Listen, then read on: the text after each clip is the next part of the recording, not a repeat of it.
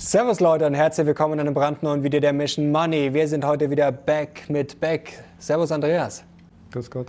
Und wir sind natürlich auch back mit unserem Mission Money Weihnachtswahnsinn. Ihr habt es so gewollt, jeden Tag ein Video und wir liefern natürlich. Und heute mit einem sehr, sehr spannenden Thema und zwar Immobilien. Das ist jetzt knapp ein Jahr her, das war Mitte Januar, da haben wir schon mal ein Thema, äh, das Thema behandelt, haben ein Immobilienvideo gemacht und damals hast du äh, steile Thesen rausgehauen. Ab dem Jahr 2025 hast du davon gesprochen, von Leerstand sogar in München. Das kann man sich heute noch gar nicht vorstellen und dass sich der Immobilienmarkt fundamental ändert ändern könnte. Jetzt wollen wir heute sozusagen das Update dazu geben.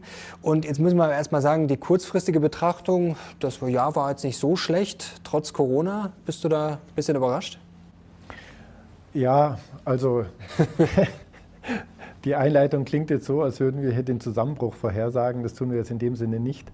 Aber Ausgangsbasis äh, unseres letzten Gesprächs war ja, dass wir eine Studie erstellt mhm. hatten, die 15 Jahre alt ist jetzt, ähm, und anhand dieser Studie untersucht haben, welchen Einfluss eigentlich die demografische Entwicklung auf die Immobilienpreise hat. Und anhand dieser Studie konnte man sehen, dass es jetzt einen Boom geben wird in den Metropolen, ähm, was dann auch so eingetreten ist.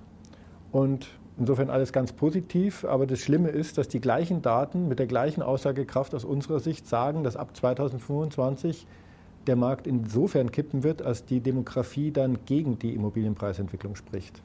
Und kurze Erklärung, also warum jetzt noch Boom und dann sozusagen Absturz? Ja.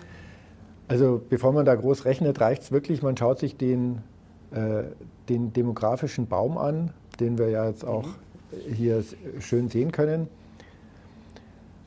Ja, also die Zuschauer werden den Baum kennen, denke ich. Das sind also aufsteigend das Lebensalter und dann sieht man immer, wie viele Männer und Frauen es gerade in dieser Kohorte gibt. Ja, da haben wir die geburtenstarken Jahrgänge. Ich zum Beispiel, die sind dann so Mitte 50 jetzt, so 55 bis 59. Das ist die breiteste, der breiteste Balken. Und dann kommen halt nur noch Geburtenzahlen von 1,4 pro Frau. Mhm. Also dann kommt eine Schrumpfung um ein Drittel pro Generation. Merkt man noch nicht, weil die Leute erstmal immer älter werden, aber mhm. wenn ich es über Generationen anschaue, ist es dramatisch. Ja. Und, aber absolut gesehen war es halt so, die geburtenstarken Jahrgänge waren sehr, sehr viele und auch wenn die schon nur 1,4 Kinder pro Frau, pro Frau bekommen haben, waren das immer noch relativ viele. Deswegen mhm. sieht man unterhalb dieses geburtenstarken Jahrgangs bei den jetzt 30 bis 39-Jährigen nochmal, wenn man so will, einen gewissen Boom. Ja? Mhm. Das sind die Kinder der geburtenstarken Jahrgänge. Und da hat man eben schon vor vielen Jahren sehen können, es wird der Zeitpunkt kommen, wo die aus dem Haus ausziehen, mhm. aber kein Wohnraum da ist. Bei uns das Gleiche. Ja, drei Kinder sind alle schon ausgezogen jetzt, haben alle Wohnraum nachgefragt. Komischerweise ist keiner da. Warum ist keiner da? Weil die Alten nämlich nicht ausziehen. Mhm. Ja? Das ist dieser sogenannte Remanenzeffekt, dass wenn man sich leisten kann, dann hat die Nutzung einer Immobilie so eine gewisse Dramaturgie. Ja? Man baut sich halt irgendwie sein Einfamilienhaus, wenn man genug Geld hat, oder eine Doppelhaushälfte. Man baut an, man baut um, irgendwann sind drei Kinder da, man hat dann 200 Quadratmeter Wohnfläche, dann ziehen die Kinder aus und was macht man? Man bleibt wohnen. Ja, bei meinen Eltern auch so. Ja. Die Hälfte der familiengerechten Einfamilienhäuser, zum Beispiel in München und Umland, werden nur noch von ein oder zwei Personen bewohnt, die schon über 70, 75, 80 mhm. sind. Ja. Das ist auch der Grund, warum die Wohnflächennachfrage pro Kopf so extrem steigt. Da haben wir jetzt knapp 50 Quadratmeter mhm. pro Kopf. Ja, es wird immer gesagt, ja, wir sind eine Versingelung der Gesellschaft, aber das ist der viel kleinere Effekt. Der viel größere Effekt ist, dass äh, je älter man wird, umso durchschnittlicher mehr Wohnfläche pro Kopf wird verbraucht. Sodass man eben absehen kann, wann das kippt. Es wird der Zeitpunkt kommen, da sind die Kinder der geburtenstarken Jahrgänge mit Wohnraum versorgt. Es wird der Zeitpunkt kommen, wo die geburtenstarken Jahrgänge anfangen, Wohnraum abzugeben. Mhm. Und dann gibt es keinen Bedarf mehr. Und das ist eben etwas, wo wir sagen, das wird ab 2025 eine zunehmende Dynamik entfalten und Einfluss haben auf die Immobilienpreisentwicklung. Wenn wir auch noch drauf schauen, auf die Gesamtbevölkerung, das spielt ja auch eine Rolle. Also es ist ja nicht nur sozusagen die Verteilung, sondern insgesamt, äh, das können wir auch mal einblenden, wie sich das langfristig entwickeln könnte. Ähm, ja, wenn insgesamt auch immer weniger da sind, äh, welche Rolle spielt das denn dann noch zusätzlich? Ja, das wird überschätzt. Ähm, natürlich, klar, wir werden auch weniger Menschen. Aber das wird eben überschätzt, weil eine viel größere Rolle hat dieser Remanenzeffekt, dass ich im Alter deutlich mehr Wohnraum verbrauche als in der Jugend. Mhm. Weil eben ähm, der Trend besteht, dass wenn man sich leisten kann, man eben im Haus wohnen bleibt, selbst wenn man äh, Witwer oder Witwe ist. Okay. Ähm, dieser Trend ist aufgrund dieser Verschiebung, den wir in unserem, unserer demografischen Struktur bekommen, eigentlich der dominantere. Absolut werden wir auch weniger Menschen, ähm, ja, das ist natürlich auch ein Fakt. Jetzt haben wir ja äh, das Video gemacht im Januar und da kam ein Kommentar sehr oft, äh, manchmal auch in durchaus unverschämter Art und Weise, äh, nach dem Motto, ja, der hat ja gar keine Ahnung, der Experte. Äh, und die, die ihn geschrieben haben, sind sicherlich äh, bessere Mathematiker als du, haben sicherlich auch schon mehr Studien angefertigt zum Thema Immobilien. Jeder ein Experte sicherlich. Äh, mit dem Tenor, ähm, ja, die ganzen Zuwanderer und äh, wenn da jetzt gefühlt äh, 10 Millionen kommen pro Jahr, äh, dann können doch die Immobilienpreise gar nicht fallen. Wie kann man denn so blind sein? Welche Rolle spielt das denn? Wirklich? Das wissen wir auch nicht. Also das ist tatsächlich so, das haben, da haben wir aber auch darauf hingewiesen. Mhm. Es wird mit einer Nettozuwanderung in den ganzen äh, Kalkulationen zur Demografie, die seriös sind, wird mit einer Nettozuwanderung gerechnet von bis zu 400.000 im Jahr. Mhm. Das ist in diesen Zahlen implizit. Wenn da wirklich eine Million kommen oder zwei, das weiß niemand, was das bedeutet. Ich sage nur, warum das niemand weiß. Das weiß deswegen niemand, weil wir sind Zuwanderung gewohnt gewesen aus dem europäischen Umfeld, aus Italien, aus Portugal, aus Polen. Ja, da sind ja im Wesentlichen die Zuwanderungen gewesen. Mhm. Die haben aber alle noch niedrigere Geburtenraten als wir. Da, das wird keinen Zuzug mehr geben von dort gar keinen Fall. Mhm. Also die haben zum Teil noch deutlich niedrigere Geburtenraten als wir. Das heißt, wir reden über eine Zuwanderung, mit der wir noch ganz wenig Erfahrung haben. Und ob so eine Zuwanderung aus Afrika und dem Nahen Osten, ob die jetzt dem Immobilienpreis gut tut oder nicht gut, das weiß ich nicht. Das weiß aber niemand. Mhm. Weil man noch überhaupt nicht weiß, wie viele bleiben wirklich hier, wie entwickelt sich das. Also klar, wir haben ja eine Unsicherheit, aber es geht jetzt darum, ganz konkret, dass sich die Menschen fragen, wenn ich Immobilien habe, ist ein guter Verkaufszeitpunkt oder sollte ich eine kaufen? Da würde ich auf jeden Fall sagen, das ist jetzt ein schwacher, schwacher Aspekt, sich darauf zu verlassen, dass das meinen Immobilienpreis retten wird, wenn dieser demografische Knick zuschlägt. Mhm. Jetzt stellen sich sicherlich einige die Frage, ja, jetzt erzählt der Beck da, dass das jetzt alles äh, gar nicht mehr so toll sein soll in Zukunft.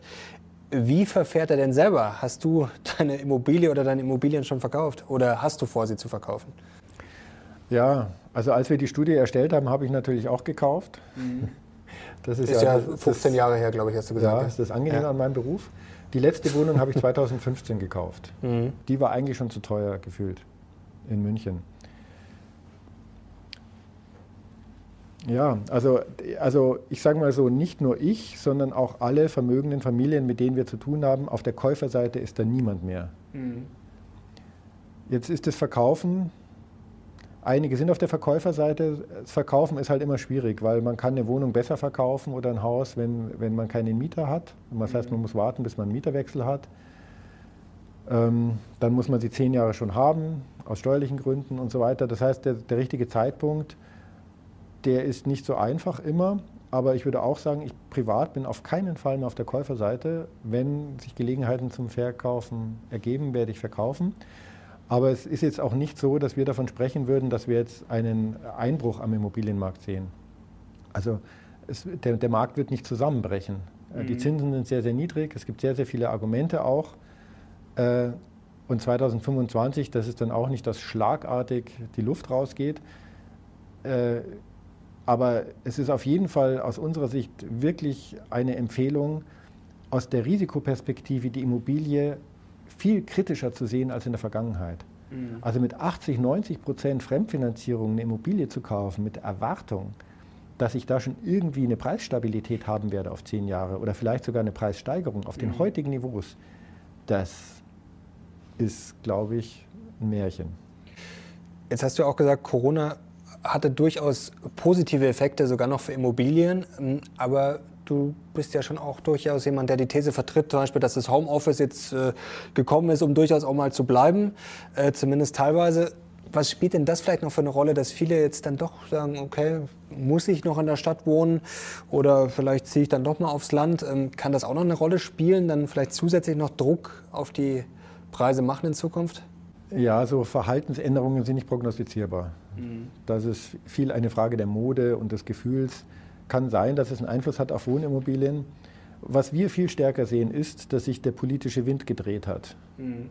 Also wir haben jetzt diesen Mietendeckel in Berlin und das wundert mich, dass die Immobilieninvestoren das noch so wenig auf dem Radar haben. Weil aus unserer Sicht kann man absehen, was da jetzt passieren wird. Ja. Also wir haben in Berlin einen Mietendeckel bekommen, der ist so entstanden, dass der Unmut in der Bevölkerung groß war, dass Immobilieninvestoren, die vor zehn Jahren gekauft haben, so wahnsinnige Gewinne gemacht haben. Ist ja auch was Wahres dran. Am Ende noch steuerfrei.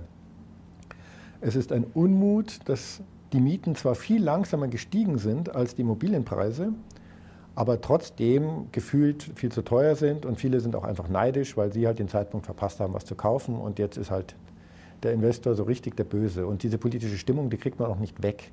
Das ist, wenn vor Gericht ein, ein Verfahren ist, Mieter, Vermieter, hat man als Vermieter schlechte Karten. Die Presse ist ganz eindeutig auf der Seite der Mieter und die Politik mhm. hat da jetzt auch Position bezogen, wie wir das früher nicht kannten. Und der Mietendeckel ist ja wirklich brutal, weil die Politik hat gesagt, wann war der wann war der Markt eigentlich noch in Ordnung und fand, dass das 2013 der Fall ist und hat gesagt, wir deckeln die Mieten jetzt einfach so, dass sie wieder auf dem Niveau sind von 2013. In guten Lagen heißt es Halbierung. So, jetzt was passiert? Ähm, jetzt geht es vor das Bundesverfassungsgericht, das wird ge gecancelt, weil Mietrecht ist Bundesrecht. Also mit hoher Wahrscheinlichkeit wird das Gesetz wieder zurückgenommen werden müssen. Im, in einem halben Jahr kann man damit rechnen mit dem Urteil. Mhm. Ja, aber was passiert dann? Das ist die Frage, ja. Also die Risiken sind aus dein, deiner Perspektive so hoch äh, und noch nicht in den Preisen drin? Oder wie würdest du das einschätzen? Also es gibt ja schon Investoren, zum Beispiel der Dr. Dr. Rainer Zietelmann, der auch schon bei uns ein paar Mal zu Gast war, der hat vor kurzem, glaube ich, erklärt, dass er einige Immobilien verkauft hat, nach dem Motto, äh, verkaufen Sie lieber, bevor Sie es dann äh, später bereuen. Also es scheinen ja schon manche auf dem Zettel zu haben, aber aus deiner Sicht noch unterschätzt, oder?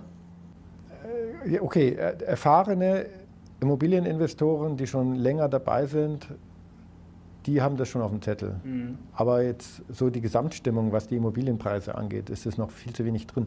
Ja, was wird passieren? Also ich meine, da, da, kennen wir doch jetzt schon, wie, wissen wir doch, wie Politik funktioniert und auch wie die Presse funktioniert. Es wird einen unglaublichen Aufschrei geben. Die ganzen armen Mieter müssen jetzt ihre Miete nachzahlen. Alle hatten sich schon gefreut und es hat ja funktioniert. Und der Grund, warum das gecancelt wird, ist nicht, weil es falsch war, sondern mhm. nur, weil es Bundesthema ist. Ja, dann wird es Bundesthema werden da kann man darauf warten, dass es dann eben auf der Bundesebene eingeführt wird. Mhm. Nicht identisch, aber ähnlich.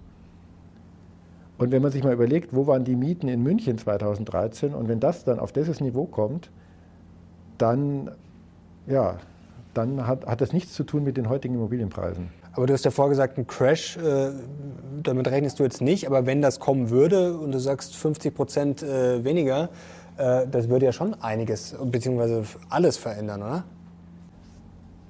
Würdest du sagen, wir hatten in München einen Immobiliencrash in den letzten Jahrzehnten? Ich nehme mal die Antwort vorweg, sonst Gute Frage. Klappt, äh, sonst klappt mein also Argument ich, nicht. Ich, ich, weiß, dass die Immobilienpreise in München noch nicht so lange so hoch sind. Also dass die vor 40 Jahren, relativ 40, äh, 50 Jahren, war München jetzt nicht so gefragt und war es relativ günstig. Aber Crash weiß ich jetzt konkret nicht. Ne? Ja.